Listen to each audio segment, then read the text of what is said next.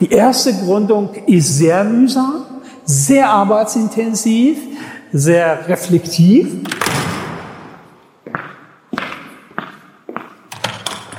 Der nächste wichtige Begriff ist die Unternehmensvision. Ja, das heißt eine generelle unternehmerische Leitidee.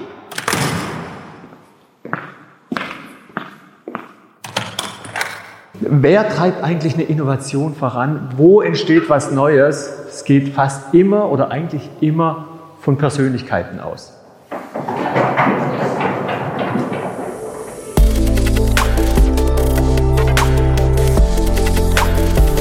Startup Insider Daily. From Uni to Unicorn. Startup Hochschulen im Dialog. Guten Tag und herzlich willkommen beim Startup Insider Daily. Am Mikrofon ist Viktoria Hoffmann und ich begrüße euch herzlich zur Nachmittagsausgabe mit der Rubrik From Uni to Unicorn. Warum kommen besonders viele bekannte Gründer und Gründerinnen von bestimmten Hochschulen? Diese Frage stelle ich mir in meinem Podcast From Uni to Unicorn. Jede zweite Woche spreche ich mit Vertretern und Vertreterinnen der wichtigsten universitären Gründerschmieden und erfahre, was die Hochschulen tun, um Unternehmertum in Deutschland, Österreich und der Schweiz zu fördern und eine Gründungskultur bei jungen Menschen zu etablieren. Dabei möchte ich auch erfahren, was wir in Deutschland besser machen können, um uns im globalen Ranking zu behaupten. Heute spreche ich gemeinsam mit Baris Efe, Gründer von Valley Berlin, der Entrepreneurship Hub an der ESMT Berlin, unter anderem über die Wichtigkeit von überregionalen Netzwerken und deren Diversität. Die ESMT zählt zur bestplatzierten Business School in Deutschland, belegt die Top 10 in Europa und hat über 200 Gründer und Gründerinnen hervorgebracht. Ich wünsche viel Spaß beim Reinhören. Startup Insider Daily.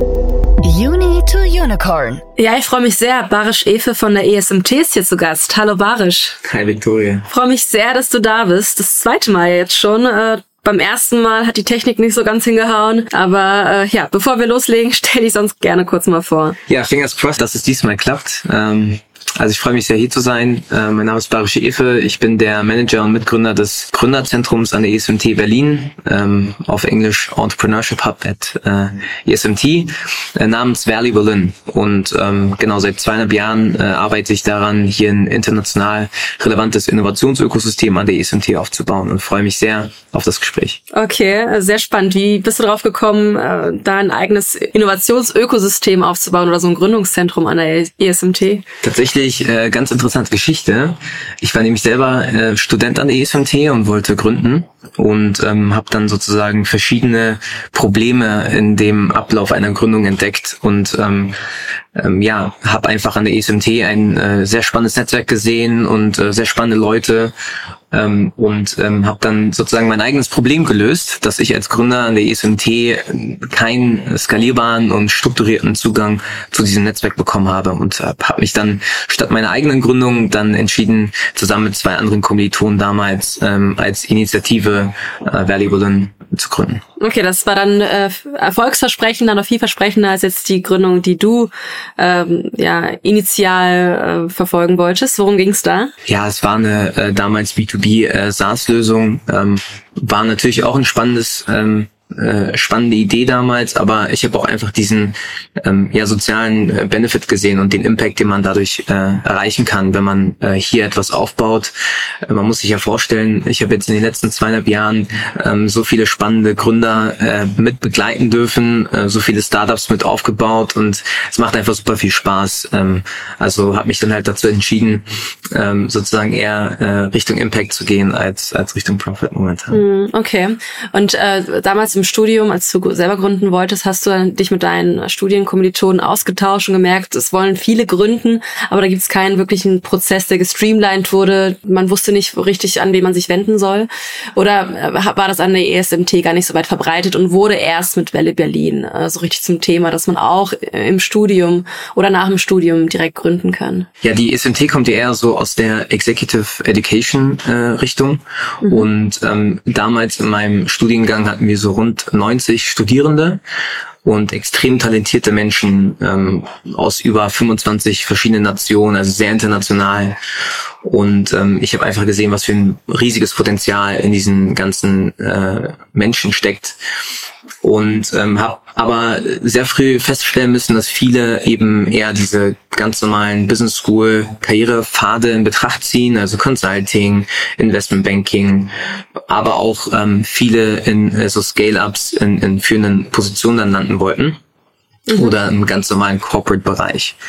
Und äh, habe dann halt für mich überlegt, äh, wie kannst du eben diese Talente, die jedes Jahr in die ESMT kommen, unglaublich viel Potenzial haben, aus verschiedenen Nationalitäten kommen, wie kannst du denen eigentlich ähm, ja einen Zugang geben zu ähm, einem Innovationsökosystem, aber auf der anderen Seite natürlich auch die richtigen Leute mit reinzuholen. Also ich glaube, zwei Dinge, die, die ich mir ganz genau anschaue, ist Selection und Treatment.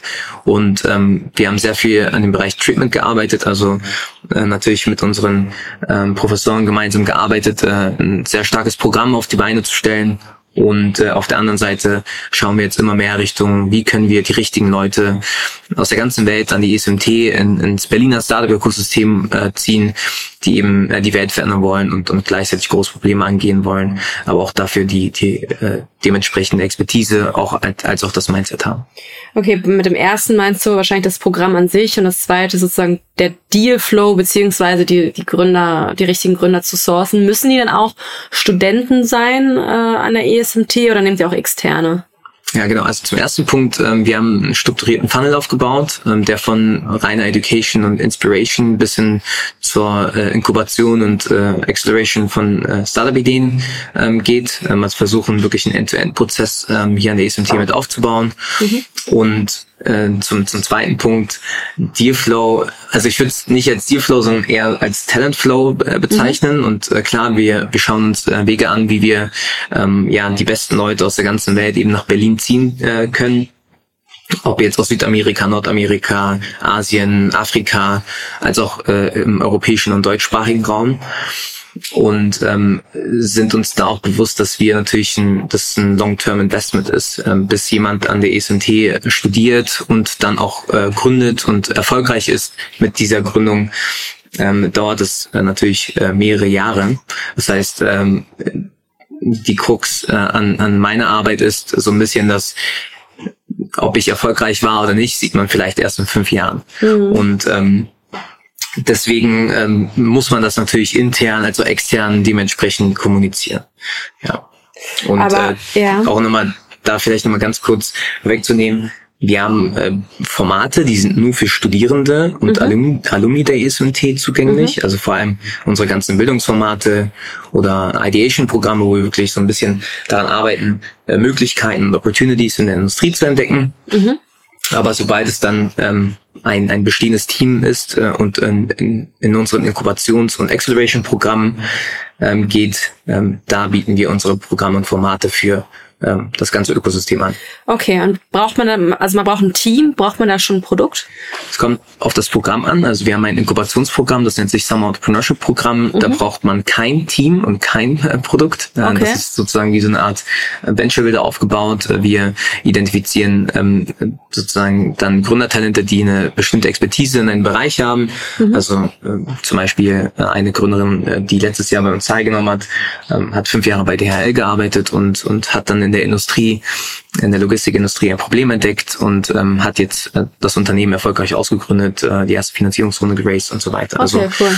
Man sieht, ähm, dass das funktioniert, aber wie gesagt, dieses Programm ist eher ein Investment in, in Talente und wir helfen den Talenten dann äh, mit Gründer zu, zu finden ähm, mhm. oder auch Probleme zu identifizieren. Aber ähm, unser äh, Problem als auch unsere Opportunity ist natürlich, dass wir eine reine Business School sind und wir arbeiten in zwei Bereichen. Einerseits ähm, unsere Business-Talente mit äh, Technologietalenten zu, zu matchen, mhm. als auch vermehrt jetzt Technologietalente mit einem Bachelor ähm, oder auch im Masterstudiengang dann ähm, als Studierende der ISMT ähm, zu rekrutieren. Mhm. Und ähm, Genau. Äh, So versuchen wir das eben aufzubauen im Summer Entrepreneurship Programm, wo wir wirklich in Talente investieren. Und äh, neuerdings haben wir einen B2B Accelerator, der nennt sich Next, wo wir wirklich ähm, dann Teams mit einem MVP unterstützen, erste POCs, erste Deals mit, mit Corporates oder mit SMEs in Deutschland zu bekommen. Mhm, Okay, spannend. Äh, Wie verhält es sich jetzt mit dem Inkubationsprogramm oder mit diesem Summer-Programm? Kostet es Geld? Nein. Also wir sind ähm, komplett äh, äh, for free äh, für die Gründer. Ähm, Also wir nehmen, nehmen keine Shares, wir nehmen äh, kein Geld von den äh, Talenten und Gründern. Das ist ein Investment der ESMT in das Ökosystem. Okay. Und ähm, Wie finanziert ihr euch? Finanz das ist eine Mischfinanzierung aus äh, natürlich Projekten mit mit Unternehmen perspektivisch, auch mit äh, Family Offices oder Mhm. auch mit ähm, eben äh, mittelständischen Unternehmen, als auch durch ähm, unsere ähm, Bildungsformate, die wir in unseren Degree Programs anbieten. Und die Family Offices oder ähm, ja die mittelständischen Unternehmen, die hätten theoretisch auch Zugriff dann auch auf äh, die IP oder ähm, machen die das alles, weil sie dem Ökosystem was zurückgeben wollen und die erwarten gar nichts im Gegenzug? Ja, ich, ich glaube, die, die, ähm, die Intention und das Interesse von Family Offices und mittelständischen Unternehmen ist, ist zweierlei. Einerseits natürlich in den Aufbau der Infrastruktur und, und äh, das Zurückgeben zur, zur Gesellschaft, äh, ganz klar. Wir sind eine akademische Institution, ähm, machen auch viel Wissenschaft in dem Bereich ähm, und ähm, versuchen natürlich immer so die äh, Brücke zwischen Wissenschaft und Praxis zu schlagen ähm, und auch einen gesellschaftlichen Beitrag zu leisten. Okay. Und auf der anderen Seite ähm, geht es auch ganz klar um, um eben Zugang zu Talenten als auch Startups. Also wir versuchen da schon ähm, das Wissen und die Expertise ganz in den Lifecycle einer, einer Gründung mit reinzubringen. Also wir haben zum Beispiel ein Programm, das nennt sich Corporate Innovation Programm. Das ist exklusiv für unsere neuen Master in Innovation and Entrepreneurship.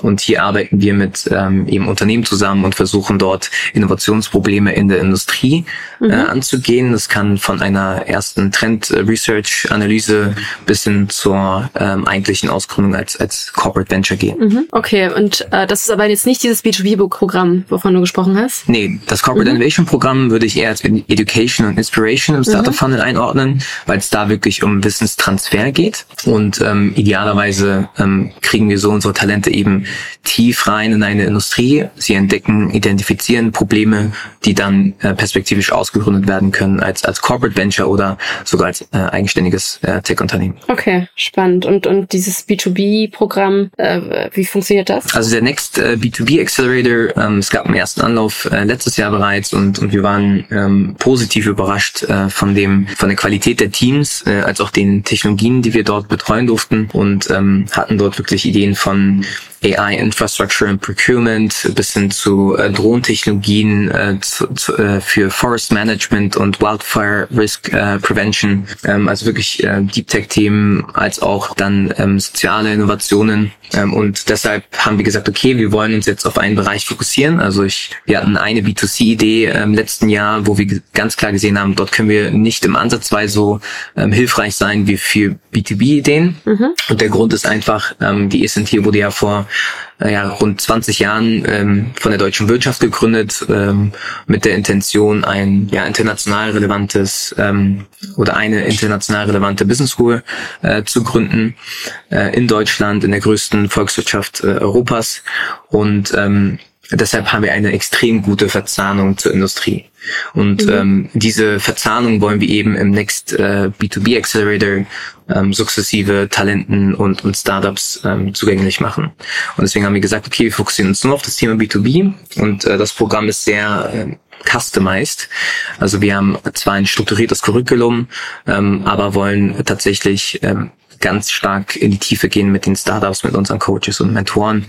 Äh, jedes Startup bekommt einen ähm, Serial Entrepreneur oder Series A Plus Founder mindestens als Mentor plus noch einen ähm, Industrieexperten aus der Industrie, so dass wir eben immer diese Brücke schlagen können zwischen der etablierten Industrie in Deutschland ähm, oder Europa als Okay. auch dann ähm, dem Startup-Ökosystem. Cool. Wie, wie lang geht das Programm? Das geht fünf Monate, also relativ lang für einen Accelerator, aber wir haben ähm, gesagt, wir wollen die Gründer auch ausbilden. Also wir wollen nicht nur unser Netzwerk anbieten, sondern auch mit unseren Bildungsformaten und äh, auch mit, wie gesagt, auch mit unserer Expertise einfach eine Ausbildung von Talenten, ähm, die äh, die Gründer ausbilden, ähm, Okay. als auch dann natürlich unser Netzwerk ähm, bereitstellen. Das dann gerichtet an sehr, also wirklich sehr early stage. Also wenn man gerade vielleicht noch gar kein Produkt hat oder gerade äh, so am Anfang steht, ein MVP baut. Äh, Es geht äh, um die Phase, äh, wo man bereits einen MVP hat und ähm, jetzt die ersten POCs mit, mit Corporates äh, zur Entwicklung der Technologie ähm, äh, sein will. Das ist so die Okay, unser, cool. Sweet Spot. Und dafür nehmt ihr auch kein Equity? Kein Equity, kein Geld Okay, für das spannend. Ökosystem. Sehr, sehr spannend. Ja, apropos Ökosystem. Welche Startups kommen denn aus eurem Ökosystem? Und äh, vielleicht kannst du mir ein paar nennenswerte Beispiele geben. Ja, also wie ich ja vorhin gesagt habe, so seit zweieinhalb Jahren bin ich ja dabei, das Gründerzentrum an der ESMT sukzessive aufzubauen und wir sehen bereits natürlich erste ähm, Success Stories aus der aus unserem ähm, valuablen Ökosystem, aber möchte hier auch ganz klar unsere Alumni Community hervorheben. Ähm, und äh, wir haben eine sehr spannende Gründung, ähm, die ist im Radiology as a Service Bereich, äh, die nennt sich MedNeo, über 100 Millionen Euro eingesammelt und die ähm, machen sozusagen Radiology as a Service. Ähm, dann gibt es ein weiteres Unternehmen, das nennt sich Cover, über 65 Millionen Euro eingesammelt, äh, erst vor kurzem eine Series C bekannt gegeben, auch in diesem sehr komplexen Finanzierungsumfeld momentan. Ja, absolut. Ähm, ist ein äh, belgisches äh, Insurtech, äh, die eben so Embedded Insurance Plattforms für Corporates anbieten. Und ähm, super spannendes Unternehmen, super spannender Player. Ähm, und last but not least haben wir ein, ein Startup, das ähm, im Construction Tech unter, äh, Bereich unterwegs ist und jetzt vor kurzem ersten Exit gemacht hat, ähm, FlexCarvo, gegründet von, von zwei Master Management Studenten. Hatten die auch aktiv bei der Gründung dann mit der ESMT, also haben die dann Hilfe beansprucht, aber wahrscheinlich eher nicht, weil das die Gründungen liegen Jahre, also schon vor Jahren, da gab's Wally Berlin noch gar nicht. Äh, wahrscheinlich ist der Bezug einfach nur, weil die, weil die Alumni sind. Ne? Exakt, also natürlich die Ausbildung ähm, der der ähm, Gründer, ähm, die sie auch an der ESMT ähm, mitgenossen haben. Äh, das ist natürlich mit eines der wichtigsten Kriterien. Auf der anderen Seite ähm, haben wir natürlich auch ähm, den Zugang zu unseren Talenten, äh, den Unternehmen sehr leicht gemacht. Also ähm, FlexCarvo zum Beispiel hat extrem viele ESMT-Studierende als auch Alumni ähm, äh, eingestellt ähm, und ähm, bei mit Neo und Cover ähm, ist das ähnlich abgelaufen. Also ich glaube, wenn man sich wenn man sich überlegt, ähm, an die ESMT nimmt man nicht nur Teil an diesem Ökosystem, sondern auch Teil der äh, weiteren Talente, die jedes Jahr ähm, an die an die Hochschule kommen. Und äh, ich glaube, dieses dieser Netzwerkgedanke und Community-Gedanke, den Ja. wollen wir auch äh, jetzt äh, bei Valuable ähm, weiter und weiter vorantreiben. Ja, ihr unterstützt auch ganz stark tatsächlich. Also ich habe äh, einen Kumpel, der studiert an der ESMT und der hat eine Studie gemacht äh, und hat dann sozusagen Angebot im Gegenzug, also der hat eine Studie mit mit Gründern gemacht und jeder Gründer, der daran teilgenommen hat, der durfte einen Aushang machen an der ESMT. Ich vermute, das hat er vorher abgesprochen mit euch. Äh, da, da seid ihr ja schon sehr stark am Unterstützen. Also für neue Mitarbeiter Exakt. ich den Aushang. Ja, exakt. Ja, sehr cool. Ja, dieses Jahr, was was sind da? Also ich habe jetzt auch gesehen, dass ihr jetzt vor kurzem tatsächlich auch jemandem aus meinem Netzwerk ähm, hat da gewonnen, hat da ein Pitch-Event gewonnen. Was war das für ein Pitch-Event? Also wir haben ähm, verschiedene Formate und ähm, eben ja, also wir haben ver- verschiedene äh, Formate im Rahmen unserer Programme, haben aber auch noch ganz viele weitere Events, ähm, um eben unsere Talente als auch das Ökosystem zu inspirieren, äh, neue Blickwinkel zu öffnen und auch natürlich unseren Partnern äh, Zugang zu, zu den Talenten zu geben und zu neuen Ideen. Und ähm, die Ash ähm, hat ähm, mit ihrem ähm, neuen Startup Roboticus äh, unser, unsere Pitch Competition im Rahmen des Summer Entrepreneurship Programms gewonnen. Also ähm, die Ash hat zum Beispiel nicht an der ESMT studiert, sondern an der ESCP, einen vermeintlichen Konkurrenten. Aber für mich oder für uns ist das ähm, überhaupt kein Problem. Also ich sehe das wirklich als Investment in das Ökosystem und ähm, äh, wir sind super froh ähm, und sehr glücklich, ähm, dass die Ash auch in unserem Ökosystem ist und äh, sie hat, wie gesagt, ähm, die, die Pitch Competition gewonnen und ähm, die zweitplatzierte ähm, Ju ähm, hat dann auch sozusagen den Audience Award gewonnen und beides äh, weibliche Mitgründerinnen.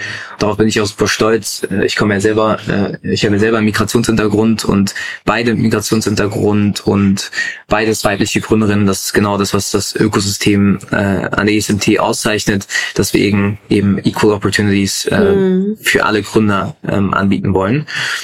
Ähm, aber wir haben noch ganz viele andere ähm, Competitions, wo es auch eben darum geht, einfach nur Awareness zu erregen. Mhm. Wir haben jetzt, ähm, ja, sorry. Nee, äh, mach, mach, red gern weiter. nee, weil du ja gefragt hast, was, äh, was sonst noch so im Jahr äh, uns, uns bevorsteht. Wir haben jetzt noch eine, ein, ein größeres Event, der ESMT Demo Day. Ähm, der kommt mhm. am 15. September, mhm. wo wir einerseits eine Pitch Competition als auch das Ökosystem zusammenbringen wollen zwischen Investoren, äh, Family Offices, ähm, als auch Startups und unseren Talenten. Und ähm, dann haben wir natürlich im Oktober unser Next B2B Accelerator, der dann losgeht. Also sind natürlich auch jetzt an der Vorbereitung ähm, dieser beiden Formate dran. Und das heißt, man kann sich dann auch als Interessent äh, jetzt schon anmelden bei euch oder bewerben? Exakt. Okay. Exakt. Man kann sich bewerben für die Pitch Competition, als auch äh, als Teilnehmer ähm, dort registrieren äh, für mhm. den ESMT Demo Day und für den Next B2B Accelerator äh, ist die äh, Bewerbungsphase dann auch ähm, ab dem 1.8. Ähm, geht sie dann los. Okay, genau. sehr cool. Du hast vorhin ein sehr wichtiges Thema angesprochen, und zwar ähm, das Thema Migrationshintergrund. Ähm, äh, wie du weißt, bin ich auch Mitglied bei Two Hearts. Das ist auch ein wichtiges Thema äh, für mich. Würdest du sagen, Menschen mit Migrationshintergrund haben es schwieriger zu gründen? Also normalerweise kommen ja Menschen her äh, aus anderen Ländern, äh, um sich was Neues aufzubauen. Das heißt, sie haben eine deutlich ausgeprägtere Risikobereitschaft, würde ich jetzt sagen, und Unternehmergeist. Mhm. Ähm, kommen ja auch aus vielen Ländern, wo es viel, wo, wo viele auch selbstständig sind ähm, und die das eben äh, ja auch diesen Mut ja auch aufbringen, ähm, etwas Neues zu starten in einem anderen Land. Ähm, sie starten ja auch praktisch bei Null, haben entsprechend ja auch wenig mhm. zu verlieren. Würdest du sagen, äh, diese Menschen haben eine Hürde? Ich, ähm, es ist keine ganz einfach beantwortende Frage. Mhm. Ähm, grundsätzlich glaube ich, dass Menschen mit Migrationshintergrund äh, einerseits extrem viele Vorteile haben, mhm. als auch viele Nachteile. Ähm, ich meine, es fängt schon an bei der bei der Wohnungssuche ähm, mhm. und endet dann bei der bei der Suche nach Investorengeldern auf. Mhm. Ähm, aber auf der anderen Seite glaube ich, dass wir auch extrem viele Vorteile haben. Ähm, ich bin ich habe die türkische als auch die deutsche Kultur kennen und lieben gelernt. Und ähm, Lukas Gadowski, ähm, einer der erfolgreichsten Gründer in in Deutschland ähm, hat der auch jetzt einen Chair Disruptive Innovation an der ESMT ähm, finanziert und äh, war für mehrere Events bei uns zu Gast und hat einen ganz äh, interessanten Satz gesagt. Er meinte dadurch, dass man eben beide Kulturen von klein auf äh, mitbekommen hat, also mhm. bei ihm jetzt die, die polnische und deutsche, bei mir die türkische und deutsche, mhm.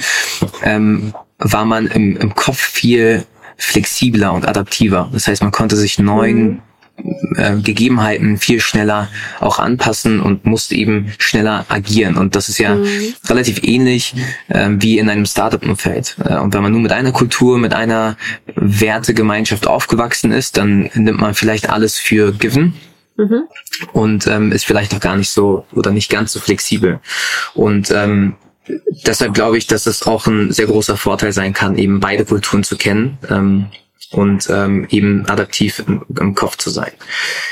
Ich muss ehrlich sagen, ähm, wir sind noch ganz weit davon entfernt, dass es ähm, dass äh, Gründer mit Migrationshintergrund äh, gleichberechtigt sind. Äh, wenn man sich äh, Länder wie äh, die USA anschaut, da sind 50 Prozent der Fortune 500 äh, Unternehmen ähm, gegründet worden von, von Menschen mit Migrationshintergrund.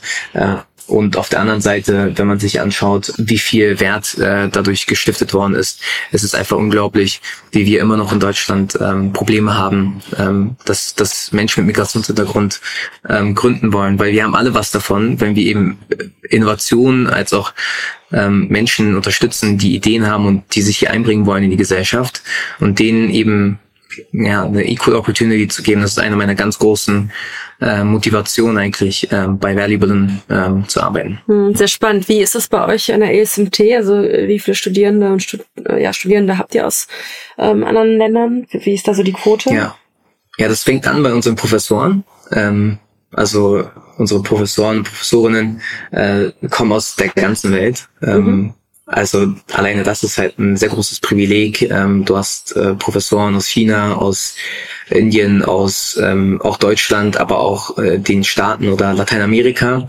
und äh, auch Afrika. Und deswegen hast du halt so eine ähm, tolle Mischung aus internationaler Expertise Mhm. Und das ähm, schlägt sich dann natürlich auch auf unsere äh, Studierende weiter. Also ich habe ja vorhin erzählt, ich habe ja auch an der ESMT studiert und wir waren 90 äh, Studierende rund ähm, und äh, hatten 25 verschiedene Länder vertreten.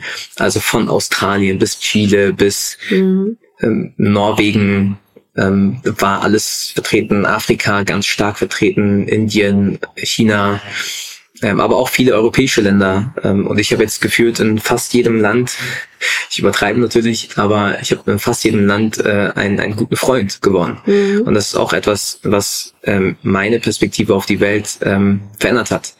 Und ähm, die Zusammenarbeit äh, mit äh, den Menschen aus einer ganz anderen Perspektive, aus einem ganz anderen Land, bereichert einen unglaublich und bringt einen extrem weiter. Und deswegen ähm, möchte ich das auch in unserem äh, in unserem Programm fortsetzen und mhm. eben ähm, dort auch äh, ein internationales Ökosystem von Anfang an aufzubauen. Ja, okay, spannend äh, zum Thema Ökosystem bzw. Netzwerk. Äh, wie seid ihr da in Deutschland vernetzt? Also sprecht ihr da mit anderen Unis, mit anderen Gründernetzwerken, mit welchen zum Beispiel?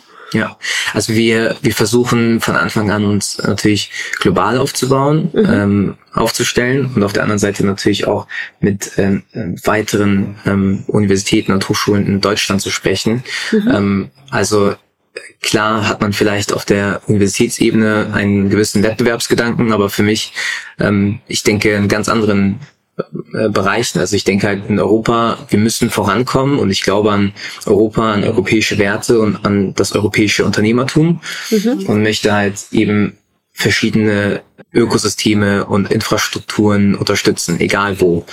Ähm, wir hatten eine, eine sehr tolle Kooperation mit äh, der EdTech Business School aus Frankreich, Paris und der Politecnico Milano aus äh, Mailand, Italien. Mhm und haben dort eben ähm, unsere Studierende zusammengebracht und im Bereich Nachhaltigkeit eben eine ähm, Competition veranstaltet. Und ähm, das war, ähm, also es war eine sehr tolle Bereicherung für unsere Studierenden, ja, weil sie sich natürlich mhm. mit anderen Ökosystemen austauschen konnten, als auch für uns zu sehen, was machen eigentlich andere äh, Business Schools, was machen andere äh, Universitäten vielleicht anders als wir und äh, haben dann natürlich auf dieser Ebene auch einen tollen Austausch gehabt. Aber ich bin auch mit ähm, der WHU zum Beispiel im Austausch oder auch mit anderen ähm, Universitäten, weil ich glaube, wir können alle äh, voneinander lernen und ähm, wir machen Sachen anders als andere ähm, und ähm, müssen uns, ich meine, in Deutschland viel stärker noch vernetzen. Ja. Und äh, ich verstehe auch manchmal nicht diese, diesen, diesen Wettbewerbsgedanken zwischen München und, und Berlin. Ich finde es eigentlich richtig toll, dass wir in München auch ein äh, so florierendes Ökosystem haben, genauso wie in Berlin als auch in, in Hamburg oder in NRW. Ähm, also je mehr, desto besser meines Erachtens. Und je mehr wir stärkere Ökosysteme haben, desto besser können wir die Talente unterstützen bei der Ausgründung ähm, von Technologieunternehmen, die dann uns als Land als auch als Kontinent voranbringen. Ja, absolut. Du hast jetzt vorhin von europäischen Werten gesprochen, ähm, was ich ganz spannend finde. Können wir was von den USA zum Beispiel lernen? Du hattest ja auch das Thema USA, dass sie diversere Gründer haben. Mhm. Aber was machen die zum Beispiel anders als wir in Europa oder jetzt spezifisch in Deutschland?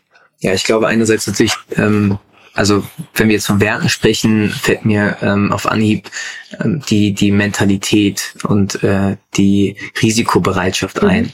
Also ähm, Venture Capital heißt ja auf, auf Deutsch Risikokapital und ähm, oder Wagniskapital und ähm, deswegen glaube ich haben wir auch eine eine gewisse Mentalität Risiken zu vermeiden in Deutschland. Wir haben natürlich mhm. auch sehr hohe Opportunitätskosten, wir haben einen starken Mittelstand und auch ähm, viele Großunternehmen, die natürlich auch gute Gehälter zahlen, aber manchmal habe ich das Gefühl, dass wir Angst haben, Fehler zu machen und mhm. Risiken einzugehen. Und ähm, ich glaube, in Amerika oder in den USA ist es schon fast äh, given oder sogar gern gesehen, wenn ein Gründer mal gescheitert ist, weil dann weiß er oder sie, was man beim nächsten Mal besser machen mhm. muss.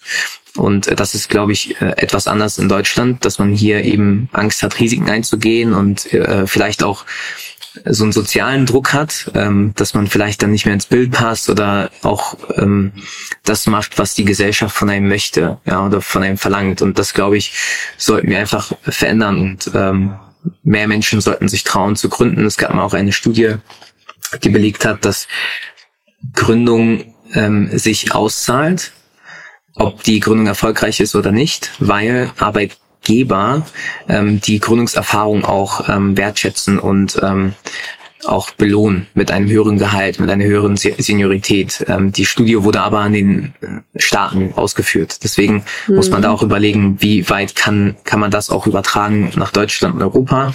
Aber ich würde sagen, dieses Risk-Taking, die Risk-Taking-Mentality, das ist das, was meines Erachtens uns hier noch fehlt. Mhm. Und wie würde die, was würdest du sagen, kann die ESMT tun, um da so ein gutes Vorbild zu sein, auch für andere Unis in Deutschland oder andere Einrichtungen in Deutschland, die Unternehmertum fördern möchten? Ja, einerseits natürlich in der, der, ähm, also ich glaube, es gibt so drei Bereiche. Der eine ist die, die Unterstützung internationaler Talente.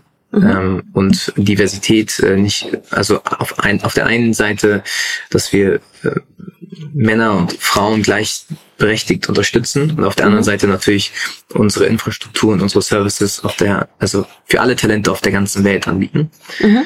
Und das zweite ist die ähm, Verzahnung zur Industrie. Ähm, wie gesagt, wir wurden vor knapp 20 Jahren mit der Intention gegründet, eben in Deutschland eine, eine führende Business School mit globaler Reichweite aufzubauen. Mhm. Und diese, diese Industrie und diese Verzahnung zur Industrie eben verstärkt in der Entwicklung der, mhm. der Ideen anzubieten. Und ähm, ja, last but not least, ich glaube, wir müssen auch viel mehr ähm, wissenschaftliche Expertise mit einbringen, also auch Daten zu akkumulieren äh, zu den Themen, die ich auch gerade mit, mit eingebracht habe. Ähm, also also dass es sich auch lohnt, in, in Menschen mit Migrationshintergrund zum Beispiel mhm. zu investieren oder auch ähm, ähm, andere Themen, dass man sich international vernetzt, äh, dass man da eben auch wissenschaftliche ähm, Expertise mit einbringt und äh, Daten akkumuliert, äh, Statistiken vielleicht veröffentlicht, die die grundsätzliche Aufmerksamkeit für Gründung, Innovation und Entrepreneurship in, in Europa ähm, erhöht. Okay, und äh, ihr als ESMT, ich würde jetzt eher sagen, dass ihr eine BWL-lastige Uni seid. Mhm. Wie könnt ihr behaupten, dass was jetzt zum Beispiel im Deep Tech-Bereich funktioniert oder nicht? Also wo nehmt ihr das Know-how? Von der Industrie, also mit, der, mit der ihr zusammenarbeitet? Ja, also ähm, ich glaube, der, ähm, also wir haben natürlich ein Team an der ESMT, die sich nur mit äh, Deep Tech-Innovationen beschäftigen. Mhm. Also wir haben ein neues Institut gegründet ähm, und ähm, das äh, Deep Tech Institut beschäftigt sich tatsächlich mit wissenschaftlich ausgegründeten, ausgegründeten mhm. ähm, Unternehmen und ähm, die äh, die Leitung des äh, des Instituts ist auch von jemandem, der bei Fraunhofer jahrelang gearbeitet hat. Also okay. da haben wir schon die Expertise im Team, um um behaupten zu können, dass wir äh, eben wissenschaftsbasierte Ausgründungen unterstützen können. Mhm. Ähm, auf der anderen Seite glaube ich, dass wir das äh, als Business School nur im Ökosystem Gedanken machen können. Mhm. Also wir sind eine Business School unsere, unsere Expertise liegt eben in der ähm, Implementierung von Unternehmen oder in der Ausbildung von Unternehmer. Mhm. Äh, und ich glaube, genau das fehlt gerade im Deep Tech-Bereich. Ähm, wir haben natürlich eine, das, das ist ja auch der generelle Konsens momentan, eine sehr starke Ausrichtung in, in Basic Research gehabt, ähm, sind dort ähm, wettbewerbsfähig mit anderen ähm, Tech-Nationen. Auf der anderen Seite ähm, scheitern wir halt in der Implementierung dieser Wissenschaft, äh, dieser Wissenschaft. Es gibt verschiedene ja. Beispiele äh, von der Vergangenheit, ähm, aber grundsätzlich glaube ich, dass das Problem eher in der unternehmerischen Umsetzung ähm, ähm, geht. Und mhm. da können wir als Business School ähm, einen Mehrwert leisten und den wollen wir auch leisten. Okay, spannend. Und da, äh, ich meine, lernt ihr wahrscheinlich auch viel von, von amerikanischen Unis oder äh, woher nehmt ihr sozusagen den, den, das Wissen, wie man jetzt die Technologie am besten in einen Use Case äh, wandelt? Ähm, wie gesagt, das machen die Kollegen vom Deep Tech Institut mhm. ähm, und ähm, wie, deren Ansatz ist natürlich vertical basiert, also sich ähm, verschiedene Verticals anzuschauen und äh, dort Probleme zu identifizieren. Ähm, und ähm, der erste Vertical ist der Bereich Health and Life Science mhm. ähm, und dort haben wir eben einmal äh, eine Akademie äh, namens Lysiad gegründet, ähm, mhm. Life Science Entrepreneurship Academy, ähm, wo wir eben äh, PhDs ähm, als auch Doktoranden von von verschiedenen Institutionen eben ausbilden ähm, im Bereich Unternehmertum. Mhm. Ähm, das ist wirklich reine Ausbildung in Academy. Und dann haben wir einen Accelerator, ähm, der Creative Destruction Lab heißt, wo es dann wirklich darum geht, aber ähm, eher spätphasigere ähm, Deep Tech Life Science Unternehmen dann zu, mhm. zu unterstützen. Ähm, und das ist dann eher in, am Ende unserer, unseres Funnels sozusagen, den ich ja. vorhin äh, versucht habe zu beschreiben. Super spannend. Mir war auch gar nicht bewusst, dass ihr im Deep Tech Bereich tätig seid ähm, und dass ihr da verstärkt ähm, auch aushelfen könnt. Nee, super ja, cool. Die, ja, ich wollte nur sagen, die ESMT heißt die European School of Management and Technology mhm. ähm, und das T ähm, wollen wir verstärkt natürlich ja. äh, in den nächsten Jahren noch hervorheben. Sehr spannend, cool, Barisch. Mit Blick auf die Uhr, haben wir noch irgendwas Wichtiges vergessen? Nein, äh, vielen Dank für das äh, tolle Gespräch äh, und hoffentlich bis zum nächsten Mal. Vielen Dank, Barisch, hat super großen Spaß gemacht. Bis dann, ciao. Danke, tschüss. Startup Insider Daily. Uni to Unicorn.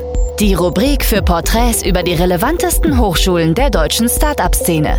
Gehostet von Viktoria Hoffmann. Das war die Folge mit Baris Efe von der ESMT. Großen Dank an Baris und die Einblicke und ich hoffe, es hat euch gefallen. Und in zwei Wochen geht's auch schon weiter mit From Uni to Unicorn. Ich bedanke mich bei euch fürs Einschalten und wünsche einen angenehmen Nachmittag. Eure Viktoria Hoffmann.